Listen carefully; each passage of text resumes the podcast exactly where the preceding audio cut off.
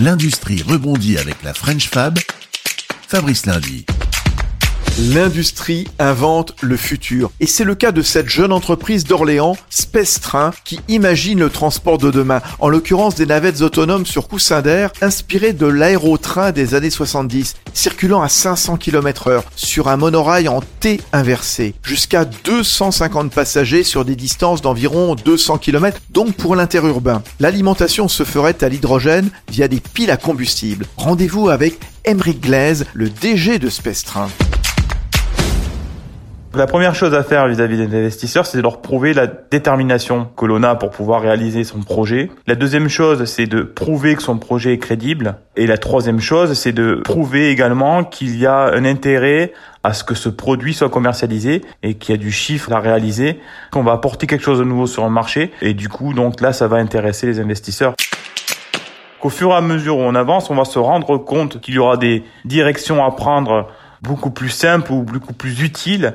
Donc on va les prendre et on va faire un choix. C'est-à-dire que dans un premier temps, nous avions pensé qu'un tube serait efficace en termes de technologie, mais on s'est rendu compte aussi qu'en termes de rentabilité, ça n'était pas. Donc il a fallu faire un choix.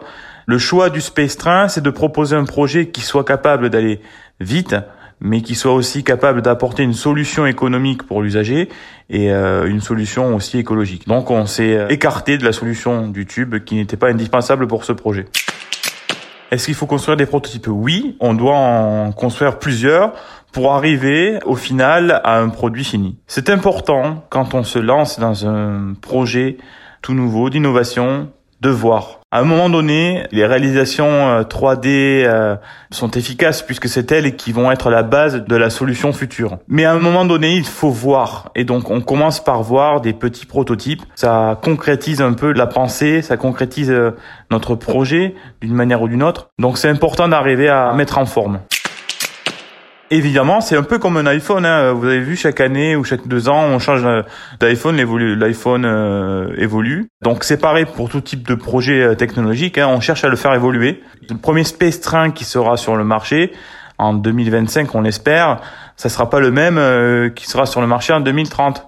Voilà, par exemple. On va essayer de le faire évoluer au fil du temps et au fil de notre capacité à apporter des solutions technologiques plus riches, en fait, en soi. Quand on se lance dans ce type de projet, il faut être patient et courageux parce que on est seul quand on se lance. Donc du coup, il faut vraiment euh, avoir l'esprit d'entreprise, d'entrepreneur. Voilà.